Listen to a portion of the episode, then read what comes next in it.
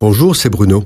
Merci d'écouter ce podcast. N'oubliez pas de vous abonner et d'activer les notifications afin d'être averti chaque semaine des prochaines sorties. Un jour, un grincheux me disait Lis la Torah, et tu verras que Dieu s'adresse à Israël et pas aux chrétiens. Mais d'abord, qu'est-ce que la Torah? Le Pentateuque est constitué des cinq premiers livres de la Bible la Genèse, l'Exode, le Lévitique, les Nombres et le Deutéronome. C'est dans cette partie de la Bible que Dieu révèle les lois et ordonnances que ceux qui prétendent être son peuple doivent suivre pour mériter l'appellation de peuple de Dieu. Ainsi, dans le Pentateuque se révèlent les dix paroles de Dieu ou encore les dix commandements qui sont le fondement même des relations qui doivent exister entre Dieu et les hommes et les hommes entre eux. À ces dix commandements sont adjoints toute une série de prescriptions ou lois qui concernent les relations sociales, les lois morales et le culte rendu à Dieu. Au total, 613 commandements, c'est la Torah.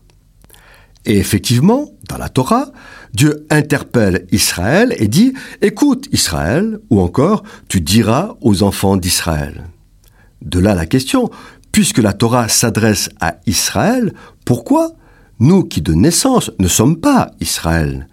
Puisons-nous dans la Torah des enseignements comme si elle s'adressait à nous?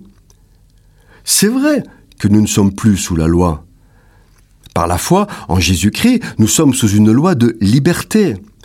Christ nous a affranchis de nos péchés et par la foi, nous sommes sauvés et enfants de Dieu. Par contre, nous lisons la Torah parce qu'elle nous inspire et nous instruit. Nous la lisons parce qu'elle nous permet de mieux comprendre le cœur de Dieu et ainsi ne pas prendre comme prétexte la loi de liberté pour vivre selon la chair. Dans les livres du Pentateuque, Dieu ne parle pas qu'à Israël. Il s'adresse aussi aux étrangers qui habitent au milieu d'Israël. Cela est écrit à plusieurs reprises, et particulièrement dans le Deutéronome chapitre 29, où Dieu dit Vous vous présenterez aujourd'hui devant l'Éternel, votre Dieu, vous, tous les hommes d'Israël, et l'étranger qui est au milieu de ton camp. Ce n'est point avec vous seul que je traite cette alliance contractée avec serment, mais c'est avec ceux qui sont ici, parmi vous, dit l'Éternel. Ces étrangers, ce sont tous ceux qui ne sont pas la postérité d'Abraham sur la chair et qui ont décidé de se soumettre à la souveraineté de Dieu. Ils vivent comme Israël. Ils profitent de leur organisation, de leur bénédiction, de leur loi, et ils s'y soumettent. D'autre part, Jésus, dans le sermon sur la montagne, insiste en disant, en vérité, tant que le ciel et la terre ne passeront point, il ne disparaîtra pas de la loi un seul iota ou un seul trait de lettre jusqu'à ce que tout soit arrivé. Et quiconque veut suivre Jésus doit obéir à ses commandements.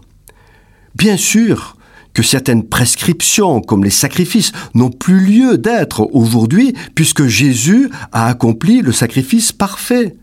Mais oui, la Torah s'adresse aussi aux croyants de la Nouvelle Alliance qui y puisent inspiration et instruction. Cette chronique a été produite par Bruno Oldani et Jacques Cudeville.